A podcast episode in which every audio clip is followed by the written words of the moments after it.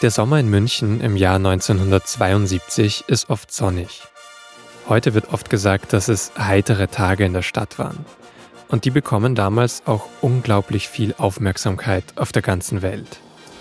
Fernsehkameras aus der ganzen Welt sind in wenigen Minuten auf Sie gerichtet.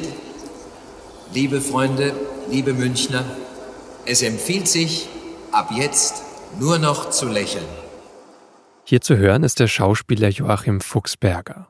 Und er spricht da am 26. August 1972 vor genau 50 Jahren zu einem komplett ausverkauften Olympiastadion. Über 80.000 Zuschauerinnen und Zuschauer sind da in München. Und gleich sollen die Olympischen Sommerspiele eröffnet werden. Meine Damen und Herren, noch drei Minuten bis zu dem Punkt, auf den wir alle uns seit Jahren freuen. Die Worte von Joachim Fuchsberger werden damals von 70 Fernseh- und Radiostationen übertragen. In westdeutsche Wohnzimmer senden der Bayerische Rundfunk und die ARD, von denen auch gerade die Ausschnitte waren. Vor genau 50 Jahren feiert München die wohl fröhlichsten Olympischen Spiele, die es jemals gegeben hat. Zumindest ein paar Tage lang bis am 5. September 1972 ein Anschlag die Spiele überschattet. Terroristen nehmen elf Sportler als Geiseln. Es kommt zu einem Polizeieinsatz, der bis heute sehr viele Fragen aufwirft, der die Angehörigen der Geiseln bis heute beschäftigt und zuletzt sogar den deutschen Bundespräsidenten. Es sind Ereignisse, die viel über Deutschlands Geschichte und die Gesellschaft in der Nachkriegszeit erzählen. Was ist da also alles passiert? und was ist schiefgegangen. Darum geht es in dieser und auch der nächsten Folge von Das Thema. Denn wir widmen den Olympischen Spielen 1972 diesmal eine Doppelfolge. Ich bin Vincent Vitus Leitgeb und ich freue mich, dass Sie zuhören.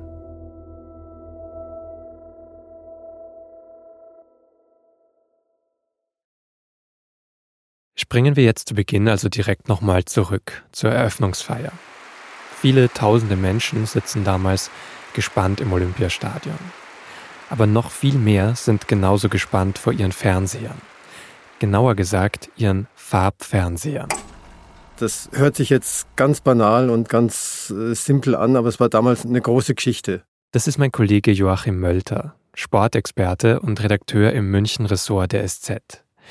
Er hat gerade zu den Olympischen Spielen in München recherchiert aber damals miterlebt hat er sie als begeisterter Junge eben vor dem Farbfernseher. Das war eine teure Anschaffung, das habe ich schon gemerkt. Da haben meine Eltern lange darüber diskutiert, aber mein Vater, der sehr sportbegeistert war, hat sich dann durchgesetzt, hat gesagt, wir, wir schaffen diesen Farbfernseher an. Joachim ist damals neun Jahre alt, in der Grundschule. Aber weil gerade auch Sommerferien sind, läuft bei ihm den ganzen Tag Olympia. Das war vorher am Schwarz-Weiß-Fernsehen, wenn man die Nachrichten geguckt hat, das war immer nur Schwarz-Weiß. Und es war auch so eine schwarz-weiße Welt, die man da so im, im, Kopf gehabt hat. Und diese Welt ist auf einmal bunt geworden. Angefangen mit der Eröffnungsfeier, wo ich mich an, an einen sehr schönen blauen Himmel, an viele Farben von den einmarschierenden Nationen erinnern kann. Das war sehr prägend. Eröffnungsfeier beginnt. Es kommen Sportlerinnen und Sportler aus über 100 Nationen ins Stadion.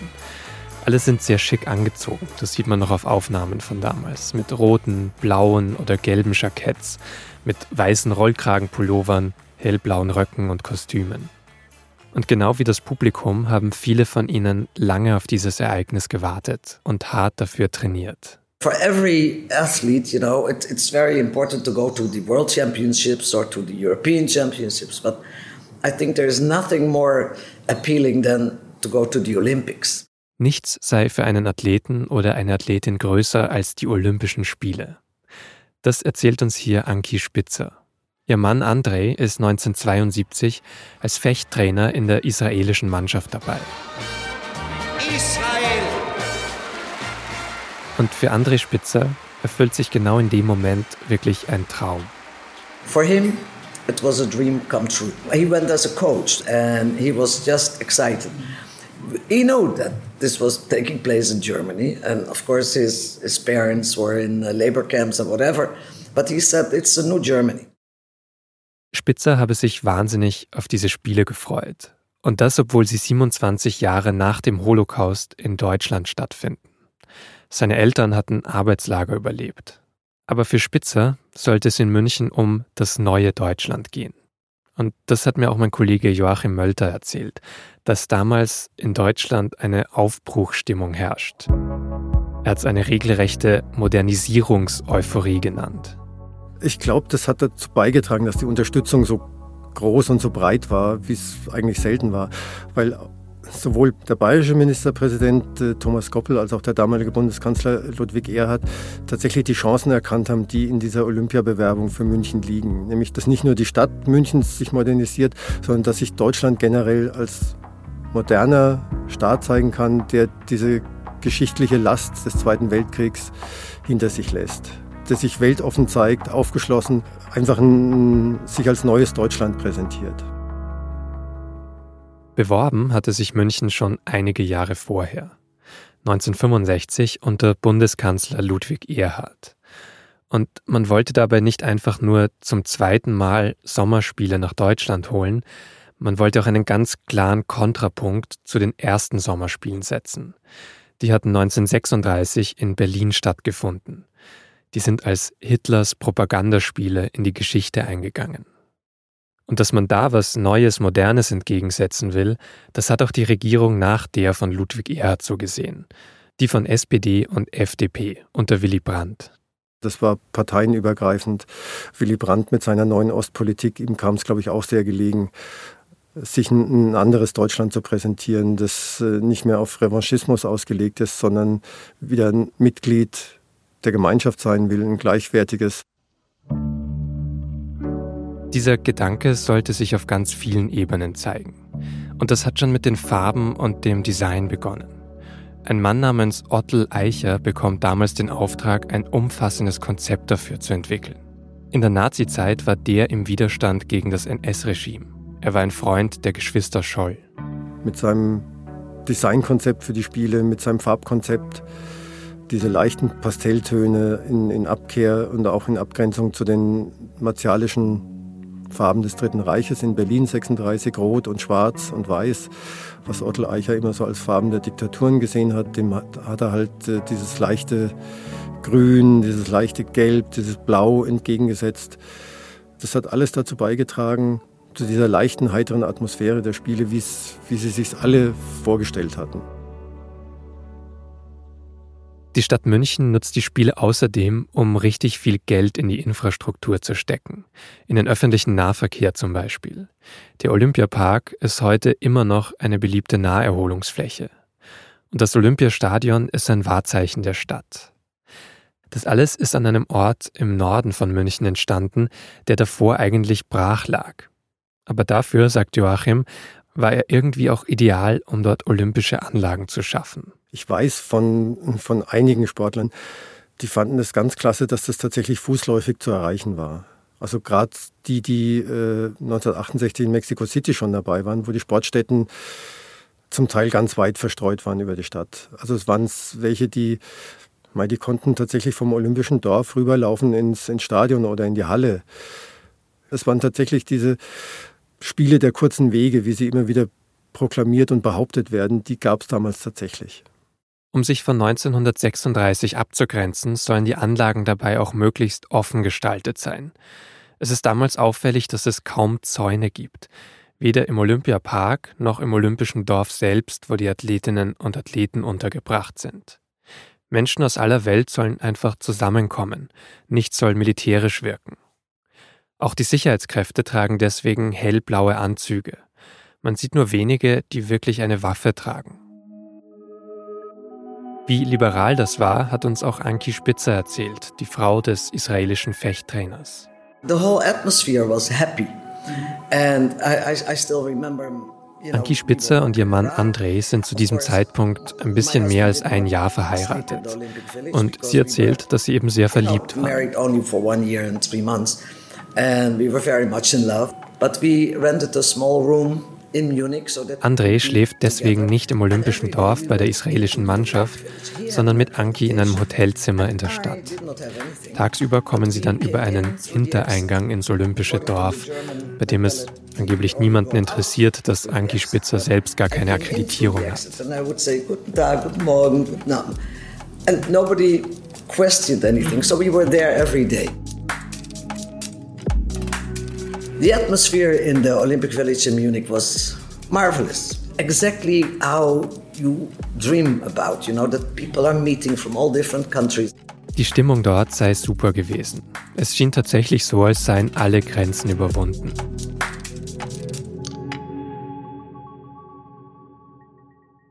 Suddenly, uh, Andre he he saw the Lebanese fencing team walking around. And he said, Anki, I'm going to ask them how their results were. I said, Are you nuts? They're from Lebanon. André Spitzer traut sich deswegen sogar, auf das libanesische Fechtteam zuzugehen. Seine Frau hält das für gar keine gute Idee. Israels Verhältnis zum Libanon ist in dieser Zeit sehr angespannt. Seit 1970 findet dort die palästinensische Befreiungsorganisation, kurz PLO, Unterschlupf. Und die befindet sich im bewaffneten Kampf gegen Israel. And he went there to, to, to meet this little group, and they were shaking hands, and they were talking, and they were laughing, and, and I was watching it from, from a distance. André Spitzer unterhält sich offenbar gut mit der libanesischen Mannschaft und kommt dann mit einem riesigen Lächeln zurück zu seiner Frau Anki. This is what I came here for. Genau dafür sei er nach München gekommen. Für Bruderschaft, Frieden und Freundschaft. Brotherhood and peace and, and friendship. Wettkämpfe gibt es bei all dem natürlich auch noch. Und die hat mein Kollege Joachim Mölter als Neunjähriger eben am Farbfernseher verfolgt. Den ganzen Tag lang. Für mich als Kind war es damals erstaunlich, was es alles für Sportarten gibt, wie das alles funktioniert, wie da die Regeln sind. Ich kann mich erinnern an, äh, an den Ringer äh, Wilfried Dietrich, den Kran von Schifferstadt, der einmal im Freistil gekämpft hat und dann im, im griechisch-römischen und der immer so ein immer auf einen Amerikaner getroffen ist. Äh, Chris Taylor hieß der, der war 200 Kilo schwer. Und er hat den einmal tatsächlich so angehoben und quasi über sich drüber gehoben, wo er auf den Zehenspitzen stand. Da gibt es auch Fotos davon. Das habe ich dann äh, in, in einem Bildband, den, den mein Vater dann später noch gekauft hat von den Spielen, habe ich dieses Bild mir immer wieder angeguckt, wie da einer wirklich auf den Zehenspitzen steht, äh, sich nach hinten biegt und diesen 200 Kilo Menschen äh, über sich drüber hebt. Es war ein, ein tolles, tolles Erlebnis. Diese Atmosphäre, die ist über den Fernseher tatsächlich rübergekommen. Joachim sagt, dass er sich auch gut an verschiedene Leichtathletik-Wettkämpfe erinnern kann. Zum Beispiel auch an den sogenannten Goldenen Sonntag. Da werden kurz nacheinander zwei westdeutsche Olympiasieger. Für André Spitzer und sein israelisches Fechtteam gibt es 1972 dagegen keine Medaillen, was er wohl nicht so schlimm findet, weil alles andere so ein eindrückliches Erlebnis ist. Und als er mit seinen Wettkämpfen durch ist, beschließt seine Frau Anki Spitzer, dann trotz der guten Stimmung in die Niederlande zurückzukehren, wo ihre Eltern leben. I'm going back to Holland because we had a two months old baby, which I left I left her with my parents and my brothers and sisters in Holland. And my, she's already two weeks in hospital. You don't know about it because I didn't tell you about it, because I didn't want to, to influence your competitions.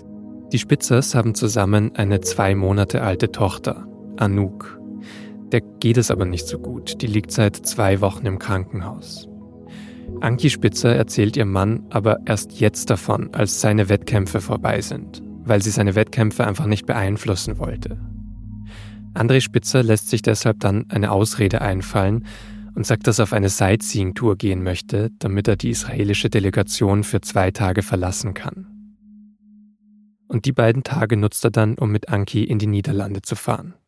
We went to the hospital and we spent there the, the next two days. Die Ärzte in den Niederlanden erklären den beiden, dass Anouk zwar den ganzen Tag weine, dass ihr aber körperlich nichts fehle. Vielleicht hatte sie nur gespürt, wie aufgeregt ihre Eltern waren.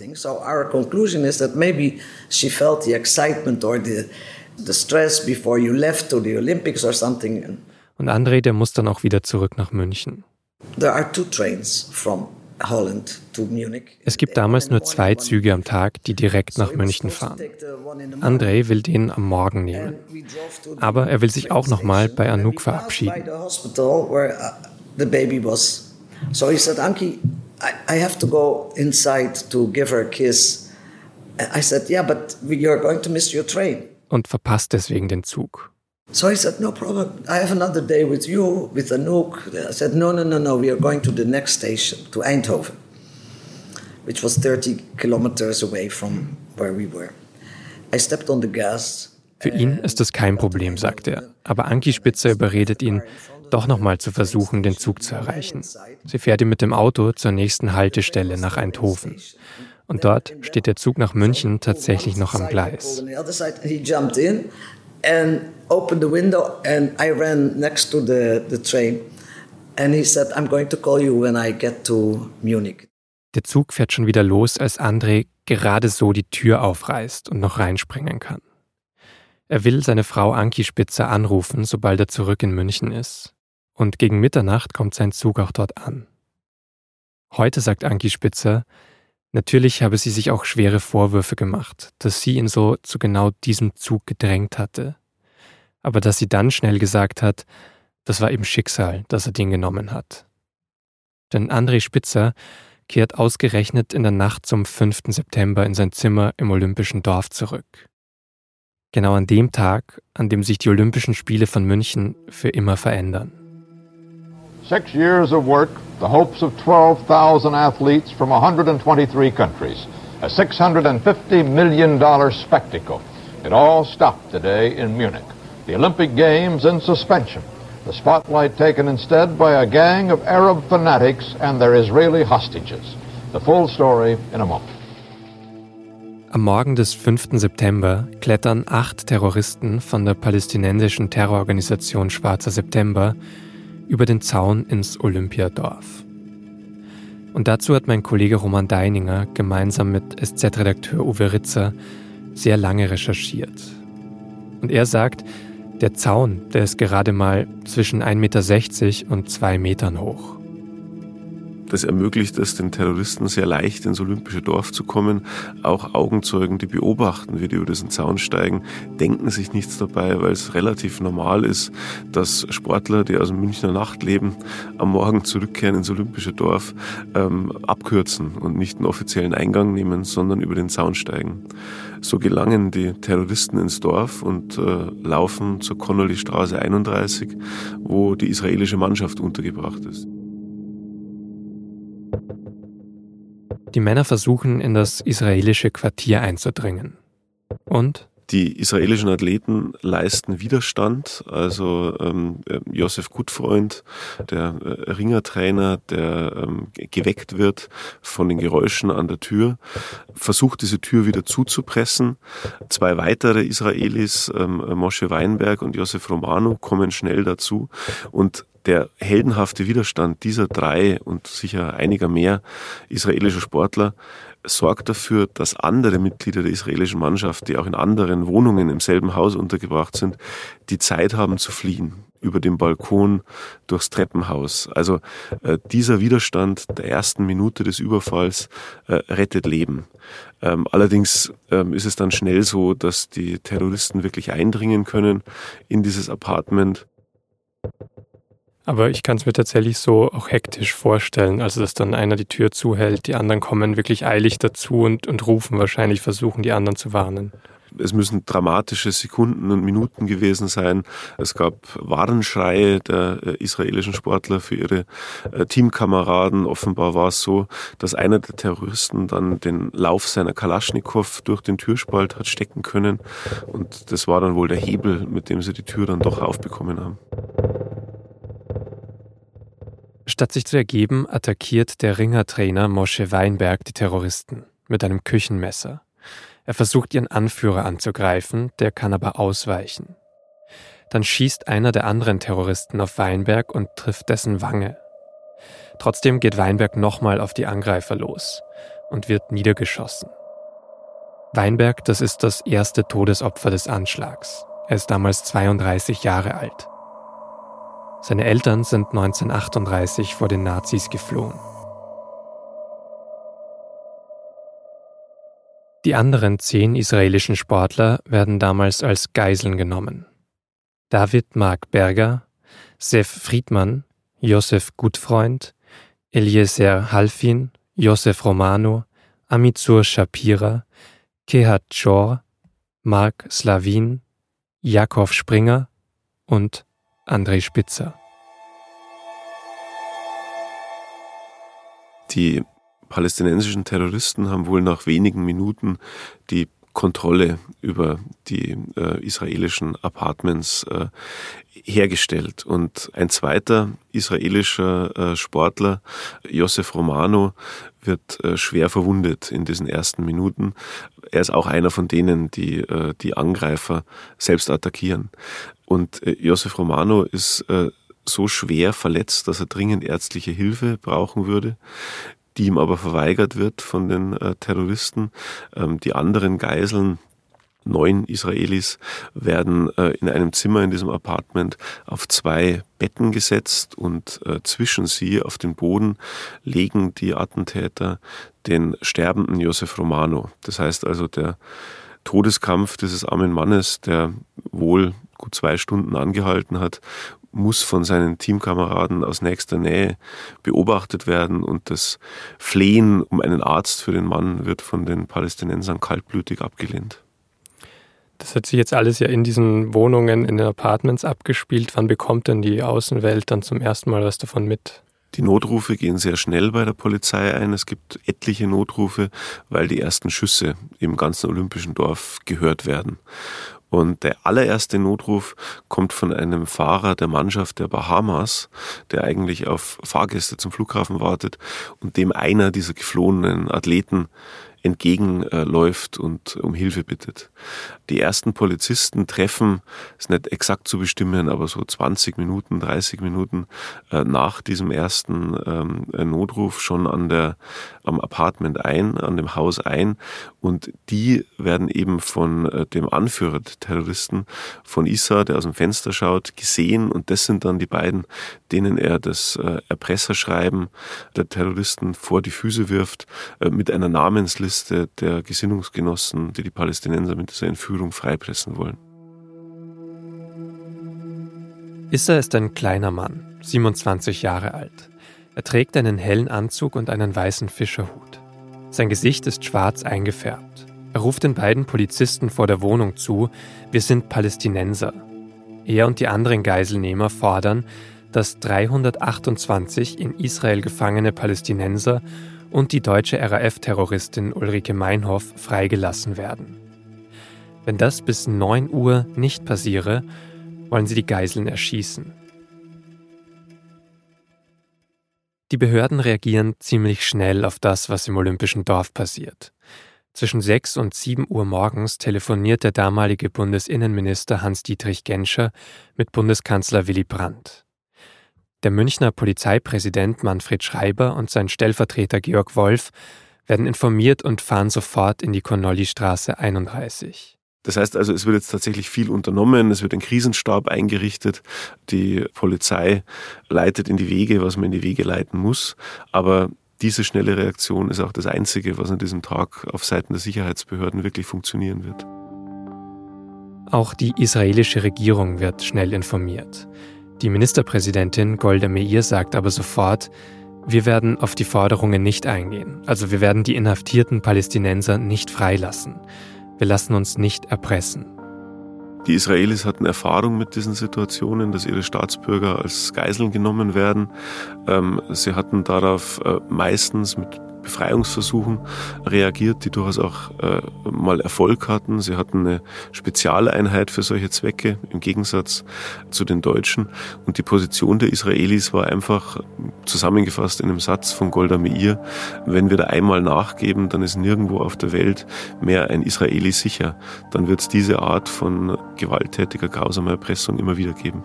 Deswegen wollten die Israelis nicht auf die Forderungen der Entführer eingehen, haben den Deutschen auch klar gemacht, dass man keinen der inhaftierten Palästinenser, die die Terroristen freipressen wollten, freilassen werde. Man werde darauf nicht eingehen. Und in dem Moment, also relativ früh an diesem 5. September, wussten die Deutschen eigentlich, dass eine äh, Befreiung oder eine Lösung der Situation an ihnen liegen würde.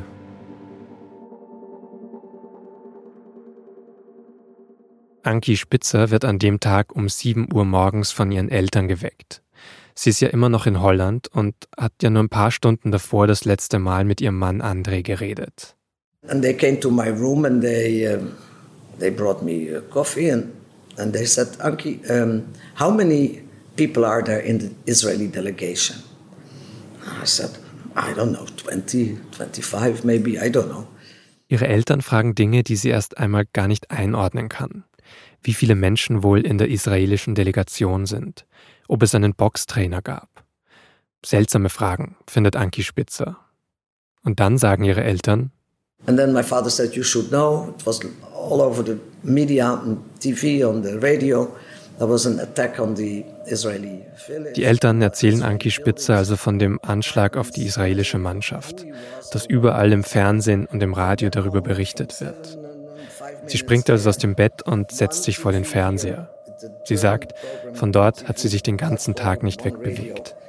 And I never moved from that spot the whole day. Neben der Münchner Polizei sind jetzt auch Bundesinnenminister Genscher und Bayerns Innenminister Bruno Merck im Olympischen Dorf angekommen. Um circa halb neun bietet sich Genscher den Terroristen sogar als Ersatzgeisel an. Das lehnen die aber ab. Es gelingt aber wenigstens, das erste Ultimatum von neun auf zwölf zu verlängern.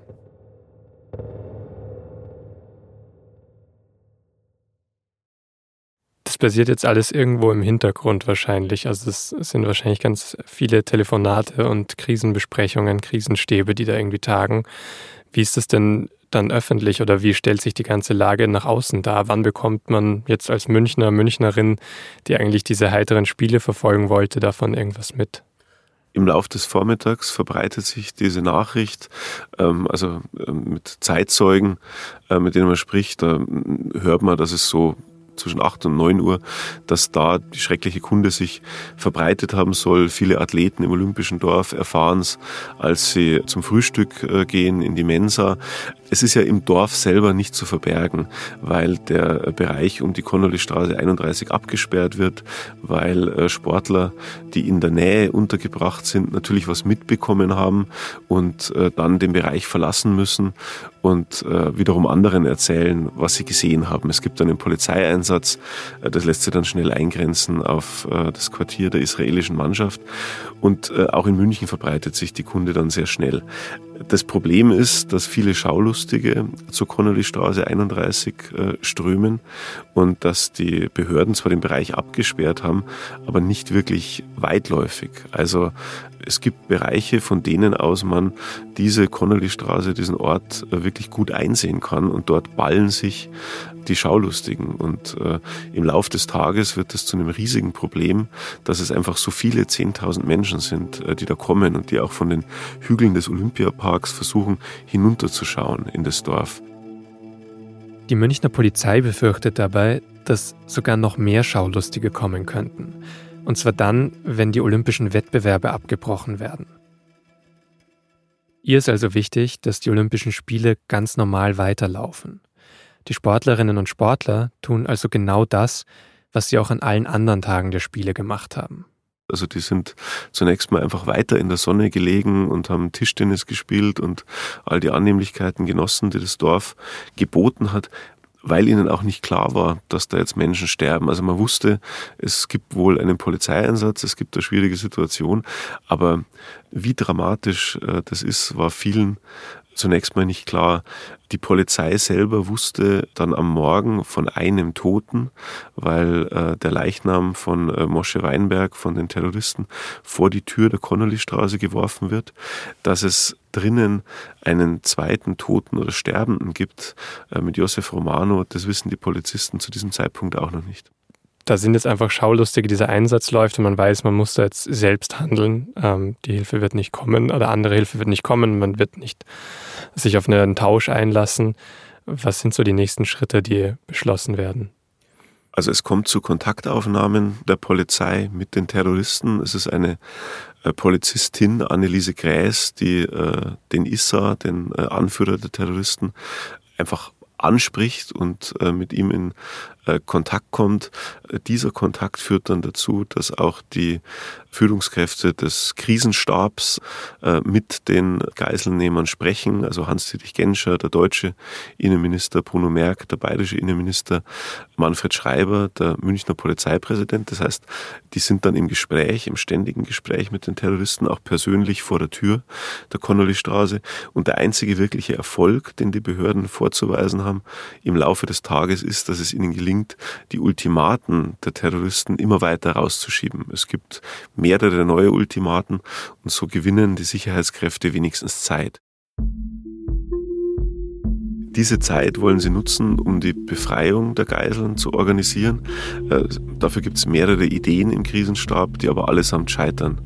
Äh, die eine Idee ist, Münchner Polizisten als Sportler zu verkleiden, das äh, geschieht mit Trainingsanzügen, die im Puma-Shop ausgeliehen werden, den es im Olympiadorf gibt.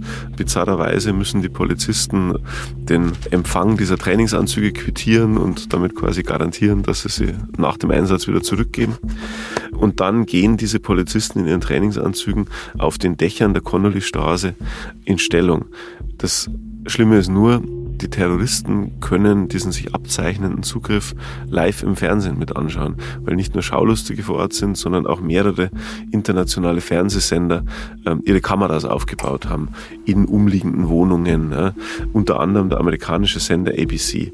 Das heißt also, die Vorbereitung des Polizeieinsatzes ist auch für die Palästinenser in der Connolly-Straße live mit anzuschauen. Das heißt, die wissen, was kommt und als die Münchner Polizei realisiert, dass die wissen, was kommt, wird dieser Einsatz Einsatz abgebrochen. Eine weitere Idee zur Befreiung der Geiseln ist, dass man den Terroristen Essen schickt, das von äh, zwei Köchen gebracht werden soll in äh, Küchenuniform und diese Köche äh, sind verkleidete Polizisten und die Hoffnung ist, wenn schon kein Zugriff gelingt, können diese beiden Köche, also Polizisten, zumindest berichten, wie es drinnen ausschaut, wie der Zustand der Geiseln ist. Aber auch diese Finte durchschauen die Palästinenser und nehmen das Essen nur draußen vor der Tür entgegen und lassen diese beiden Polizisten äh, nicht ins Haus. Die Befreiungsversuche schlagen also immer wieder fehl.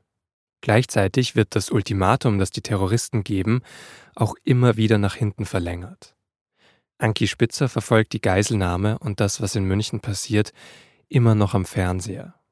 Später geht man davon aus, dass 900 Millionen Menschen an den Fernsehern aus aller Welt zugeschaut haben. Plus 70.000 Schaulustige vor Ort. The worst part of the of the waiting game was the ultimatum. They said if we do not get die Angehörigen der Opfer sind ständig unsicher, wie es den Geiseln geht und was mit ihnen passiert. Das Schlimmste, sagt Anki Spitzer, war es immer, diese Ultimaten abzuwarten und zu sehen, was dann passieren könnte. And every time the ultimatum was postponed, you know, but then you think now it's 12, it's noon, are they going to, to shoot? And maybe they're going to shoot Andre now. And then they said the ultimatum is till three, and then you live a little bit again, and then you think three o'clock, and then it was five. Um 15.38 Uhr werden dann die sportlichen Wettbewerbe doch unterbrochen. In einer offiziellen Erklärung vom Olympischen Komitee heißt es, der olympische Friede ist durch einen Mordanschlag verbrecherischer Terroristen gebrochen worden. Die gesamte zivilisierte Welt verurteilt diese barbarische Untat mit Abscheu in Ehrfurcht vor den Opfern und als Zeichen der Anteilnahme am Schicksal der noch festgehaltenen Geiseln werden die Veranstaltungen des heutigen Nachmittags abgebrochen. Die Nachricht, dass die Spiele abgebrochen werden, kommt aber nicht überall an. Um 16.30 Uhr beginnt sogar noch mal ein Fußballspiel. Ungefähr zur selben Zeit wird der gefesselte André Spitzer von den Terroristen an ein Fenster geführt. So suddenly I saw that the window opened on the second floor and the curtain was opened, and then I see Andre. André sagt etwas nach draußen, was man im Fernsehen natürlich nicht hören kann. Er trägt nur ein weißes Unterhemd und seine Hände sind auf dem Rücken gefesselt.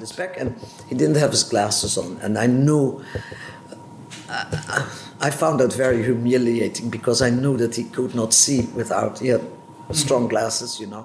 Es ist das letzte Mal, dass Anki ihren Mann lebend sieht. And then he was hit and then they pushed him back into the room and they closed the window and they closed the curtain and that was the last time I saw him.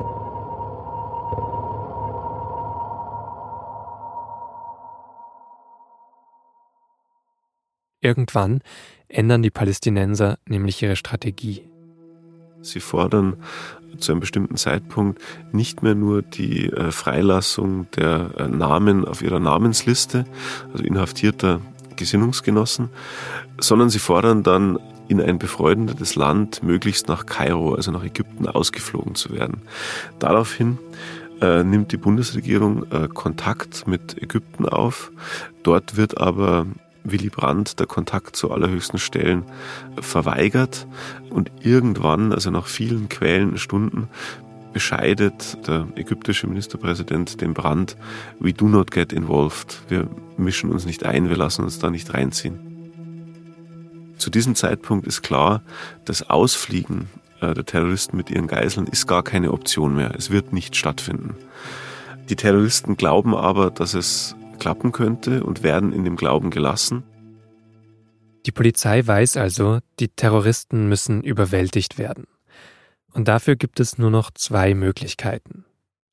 Die Geiselnehmer sollen zu einem Flugplatz in Fürstenfeldbruck in der Nähe von München gebracht werden. Dafür müssen sie erst zu einem Bus gebracht werden. Das ist der erste mögliche Zugriffspunkt. Und wenn das nicht klappt, sollen sie mit Helikoptern zum Flugplatz kommen, wo ein Flugzeug wartet. Das wäre dann der zweite mögliche Zugriffspunkt.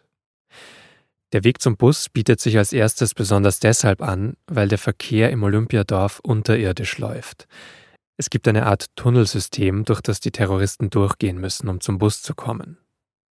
Die Polizei will sich dort verstecken und die Geiselnehmer überwältigen. Aber die Terroristen ahnen, dass der Weg aus der Connolly-Straße 31 zu den Bussen, die die Geiselnehmer und die Geiseln zu den Hubschraubern bringen sollen, eine potenzielle Möglichkeit für die Polizei ist einzugreifen. Also sie ahnen die Gefahr. Und Issa, der Anführer der Terroristen, besteht darauf, das tiefgaragenähnliche Untergeschoss ja, unterhalb des Olympischen Dorfes, unterhalb der Connolly-Straße, durch das äh, sie mit den Geiseln zu den Bussen gehen sollen, vorher zu inspizieren. Issa kommt in dieses äh, Untergeschoss und glaubt offenbar, so hat es damals auch die Polizei wahrgenommen, hinter den Betonsäulen, den massiven Betonsäulen, die es da gibt, kann man sich wirklich wie in einer Tiefgarage vorstellen, Polizisten zu erspähen. Eine Vermutung, wenn er sie hatte, mit der er recht hat. Die Polizei ist da schon in Stellung gegangen. Daraufhin bricht Isa ab und sagt, äh, ähm, diesen Weg ähm, äh, werden sie nicht machen.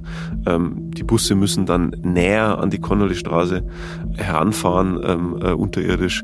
Der Fußweg wird äh, verkürzt und die Zugriffsmöglichkeit ist dadurch eigentlich nicht mehr gegeben. Ab da bleibt also nur noch die Möglichkeit, die Terroristen am Flughafen zu überwältigen. Im Fernsehen kann man beobachten, wie die Geiseln aus dem Haus in der Connolly-Straße gebracht werden. Zu dem Bus und den Hubschraubern. You know, they were all tied one to the other and they were put in a bus. The bus took them to the in front of the building and there were two helicopters. Es sind gefesselte Israelis, wie wir jetzt sehen. Gefesselte äh, gehen jetzt langsam auf den Hubschrauber zu, werden hinein äh, gehoben, gestoßen. Jetzt setzt sich der, das Rotorblatt in Bewegung, wird immer schneller. I still remember my mother was going like this and she said, oh, that will be good because now they will be, they are going to negotiate. I said, mother, this is the end of them because all the organizers of the Olympic Games want is to take this incident out of the Olympic Village, put them somewhere in some verlassene Flugplatz, and then they can continue with the games because that was what they wanted.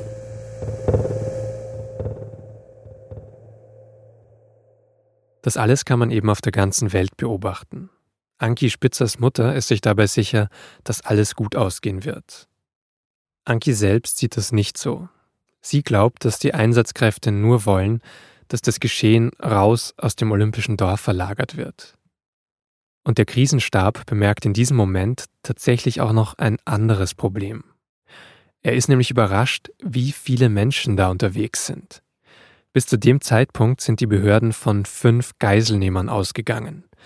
Genau so viele hatte der Bundesinnenminister Genscher gezählt, als er am Vormittag mal in die Wohnung mit den Geiseln durfte. Er wollte sich da ja ein Bild machen.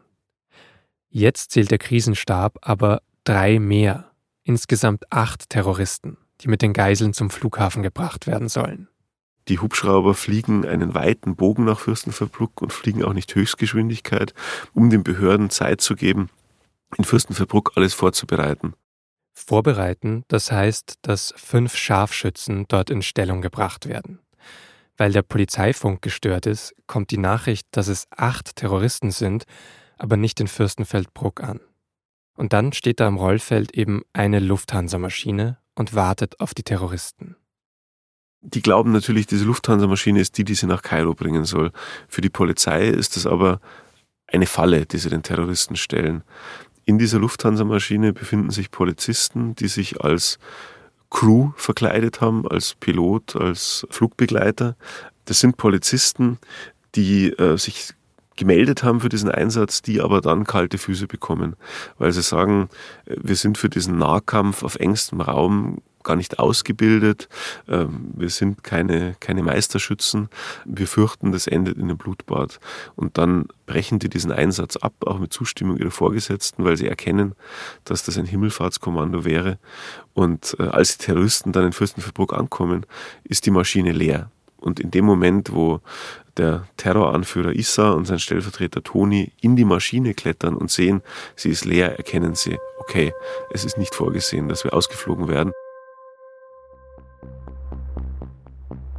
Was als nächstes passiert, darüber gibt es unterschiedliche Aussagen. Nicht alles ist komplett gesichert oder durch mehrere Aussagen bestätigt. Manches widerspricht sich auch in Details. Aber eine weit verbreitete Version hat mir Roman Deininger so beschrieben. Isa und Toni verlassen das Flugzeug im Wissen, dass die Maschine nur eine Falle war, dass sie nicht ausgeflogen werden sollen. In dem Moment, äh, so berichten Augenzeugen, gehen auch Scheinwerfer an, die plötzlich das Flugfeld in äh, helles Licht leuchten. Das mag für die Polizei das Signal zum äh, Zugriff gewesen sein, dass die Scharfschützen ihre Ziele auch sehen. In diesem Moment geht das Schießen los. Vermutlich zuerst von der Polizei, aber man ist nicht ganz sicher, es können auch die Terroristen zuerst geschossen haben.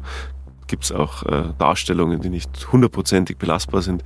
Jedenfalls in diesem Moment geht das Schießen los. Issa und Toni rennen äh, zurück zu ihrem Helikopter, der natürlich auch Schutz bietet, weil die Polizei nicht auf die Helikopter schießen kann, weil sich dort die Geiseln drin äh, befinden.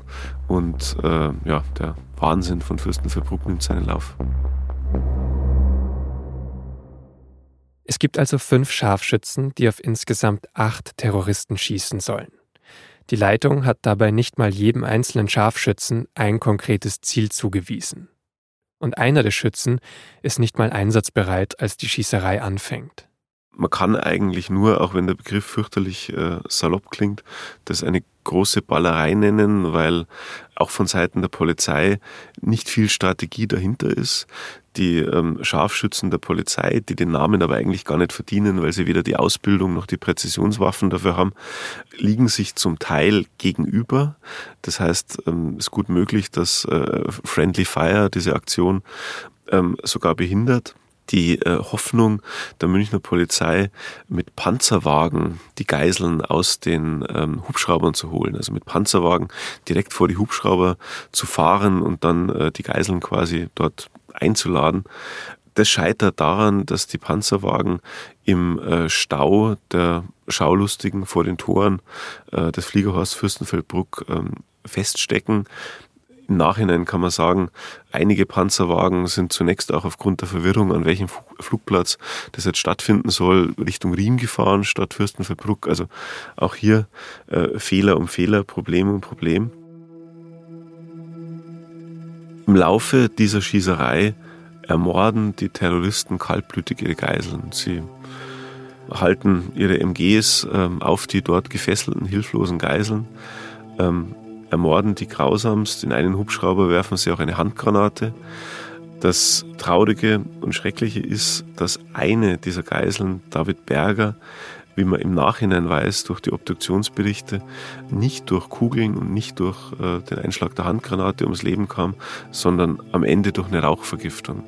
Das heißt, wenn die Deutschen sich zu einem schnelleren Eingreifen hätten entschließen können, wenn die nicht so lange gewartet hätten, bis sie zu diesen Helikoptern faktisch vorgedrungen sind, hätte womöglich zumindest dieses eine Leben gerettet werden können. Wie lange dauert diese Situation? Du hast jetzt gesagt mehrere Stunden, aber an welchem Punkt lichtet sich dann irgendwie dieser Rauch und endet dieses Chaos?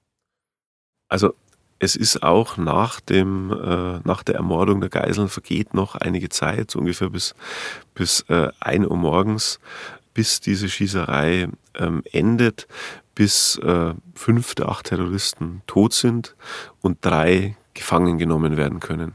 Also in dem Moment hat die Polizei quasi die Hoheit ähm, äh, über dieses Flugfeld hergestellt. Ähm, zugleich ist es aber so, dass man viel zu lange gewartet hat, bis man die Terroristen wirklich alle ausgeschaltet hatte. Also ähm, es gab Kräfte in Reserve, die auf ihren Einsatz gewartet haben, die aber gar nicht herangezogen wurden. Also im Nachhinein äh, muss man wirklich sagen, dass auch dieser Einsatz viel zu zögerlich war. Und es gibt einen Augenzeugen dieses Einsatzes, den ähm, israelischen Mossad-Chef, den Geheimdienstchef Zvi Zamir, der extra aus ähm, Tel Aviv eingeflogen ist und der den Einsatz aus dem Tower in Fürstenfeldbruck beobachtet. Und dessen Darstellung, äh, die er 36 Stunden später in Tel Aviv im, in Golda Meirs Kabinett äußert, öffnet dann erst die Augen für all die Fehler, die da geschehen sind. Weil im ersten Moment denken die Israelis, die Deutschen hätten einfach alles äh, getan zur Befreiung der Geiseln und seien damit tragisch gescheitert. Und der Zvi Zamir beschreibt dann, wie dilettantisch das alles abgelaufen ist in Fürstenfeldbruck. Mhm. Und trotzdem, ähm, wann verbreitet sich dann diese Nachricht darüber auch öffentlich? Also das dann wieder, du hast jetzt gesagt, es gibt trotzdem Schaulustige auch nebenbei, was ja auch schon wieder sehr schräg ist, dass da Leute sich nicht abschrecken lassen, aber verbreitet sich dann auch recht schnell, wie das alles abgelaufen ist? Nein, im Gegenteil. Die schrecklichste Pointe dieser Nacht ist, dass eine äh, Falschmeldung um die Welt geht, die ein junger Mann verbreitet, der sich eine wahrscheinlich im Souvenirshop erworbene, offiziell aussehende Olympiajacke überstreift, sich als Sprecher der Spiele ausgibt und unter den Journalisten, die vor den Toren des Fliegerhorsts äh, herumstehen, äh, verbreitet, die Geiseln seien alle befreit worden und ähm, die Sache sei glimpflich ausgegangen. Diese Falschmeldung verbreitet sich über als Eilmeldung der Agenturen in der ganzen Welt. Fernsehsender auf der ganzen Welt melden den glücklichen Ausgang der Geiselnahme. Zeitungen in aller Welt, auch in Deutschland, die SZ, der Münchner Merkur, erscheinen zunächst mit der Nachricht, mit der Schlagzeile auf Seite 1, die Geiseln seien, seien frei.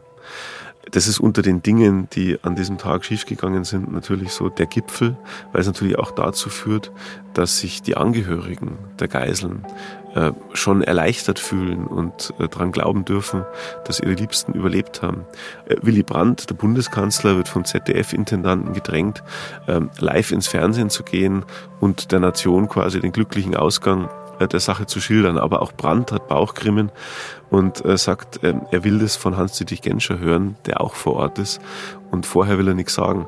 Statt Brandt geht sein Regierungssprecher Konrad Ahlers ins Fernsehen. Und wenn man diese Aufnahmen heute sieht, läuft es einem kalt äh, den Rücken runter. Der Mann spricht natürlich in der festen Überzeugung, dass die Meldung stimmt, aber er verkündet, ähm, den internationalen Fernsehsendern in sehr selbstbewussten Ton, dass die Unfortunate Interruption, die unglückliche Unterbrechung der Spiele jetzt vorbei sei, sich niemand Sorgen machen brauche, weil die Deutschen die Situation bereinigt hätten. I'm very glad that as far as we can see now, this police action was successful.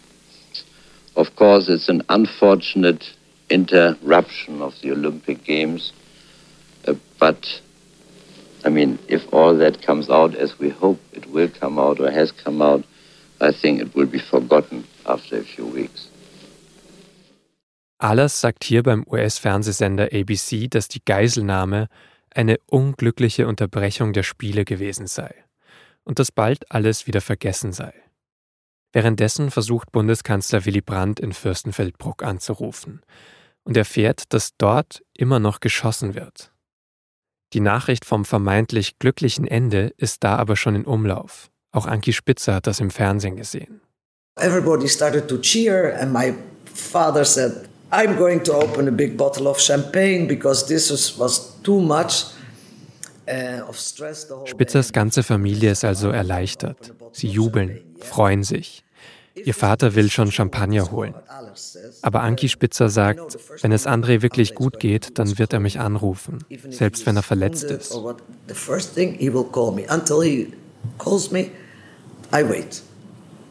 Nur André ruft nicht an. Und deswegen wählt Anki Spitzer die Nummer des Leiters der Delegation im Olympischen Dorf. So at uh, one o'clock I, I called the head of the delegation in the Olympic Village and I said, what is happening? Why is Andre not calling? They already said uh, an hour ago. He said, I don't know, Anki, because maybe some of them are wounded. I have no clue. We, have, we don't know anything either. Erst später erfährt Anki Spitzer genau wie der Rest der Welt, was da am Flughafen passiert ist und wie die Geiselnahme ausgegangen ist.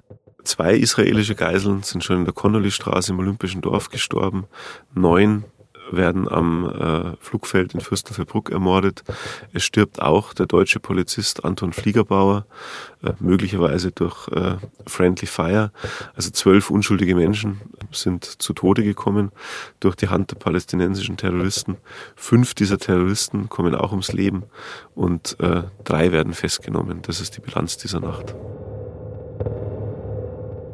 Es ist weit nach Mitternacht, als es eine erste Pressekonferenz gibt. Auch der bayerische Innenminister Bruno Merck spricht da. Und der erzählt das Geschehen noch einmal chronologisch nach. In Fürstenfeldbruck waren noch neun Geiseln, wobei wir alles zieht sich. Und immer noch sagt niemand, was genau passiert ist. Geiseln ins Leben gekommen sind. Es besteht eine vage, geringe Hoffnung, dass eine, maximal zwei sich noch in die Dunkelheit absetzen konnten. Die Journalisten werden ungeduldig. Sie wollen wissen, was wirklich passiert ist. Und erst am Ende seiner Ansprache sagt Merck, es muss damit gerechnet werden, dass alle Geiseln ums Leben gekommen sind.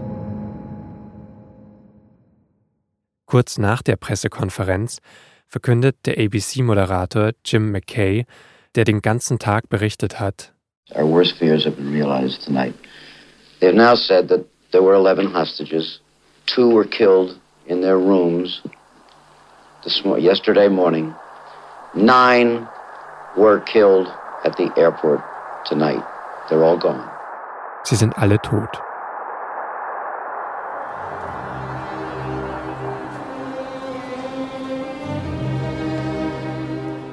Nur ein paar Stunden später beginnt am 6. September um 10 Uhr die Trauerfeier im Münchner Olympiastadion. Alle Plätze sind belegt. Der Leiter der israelischen Mannschaft zählt die Namen der ermordeten Geiseln auf. Berger David, Gottfreund Josef, Weinberger Moshe, Chalfin Eliezer, Friedmann Zev, Slavin Mark, Romano Yosef, Shapira Amitzur, Spitzer André, Shor Kahat, Springer Jakob. In Aufnahmen des Bayerischen Rundfunks kann man sehen, wie in dem Moment auch Angehörige eingeblendet werden. Viele sind immer noch fassungslos.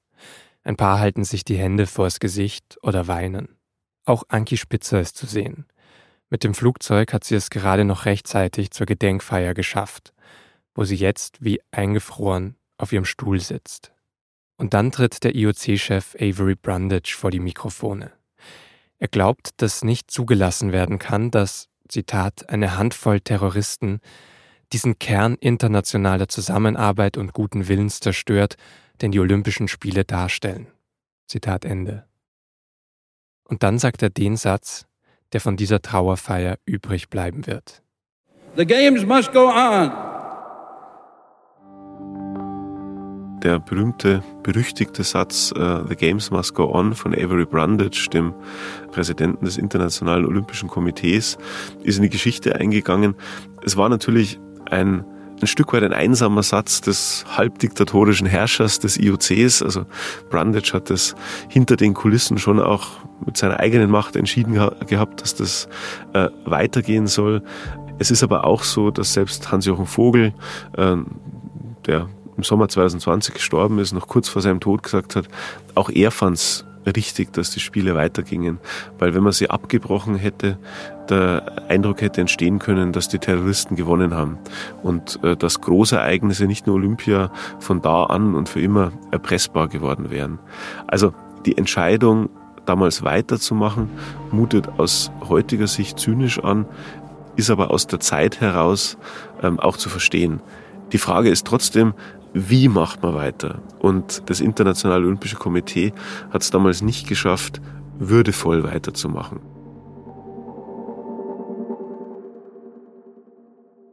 Man hätte ja auch an weiteren Sportstätten nach der einen großen Trauerfeier, die es gab, kleine Gedenkfeiern machen können, Schweigeminuten und ähnliches.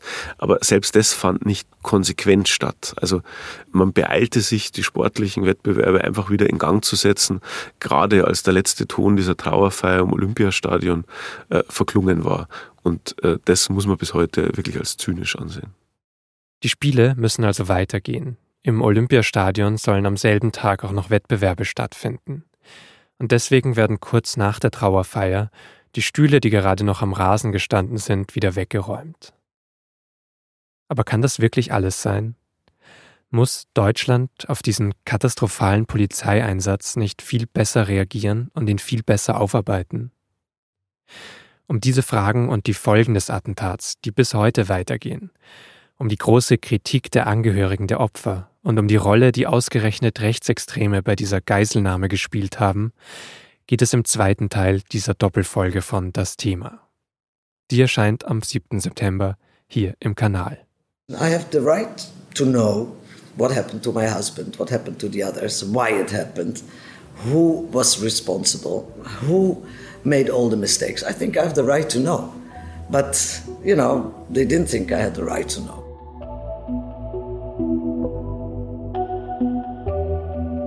Das Thema ist ein Podcast der Süddeutschen Zeitung. Diese Folge haben Caroline Lenk und Justin Patchett geschrieben und produziert.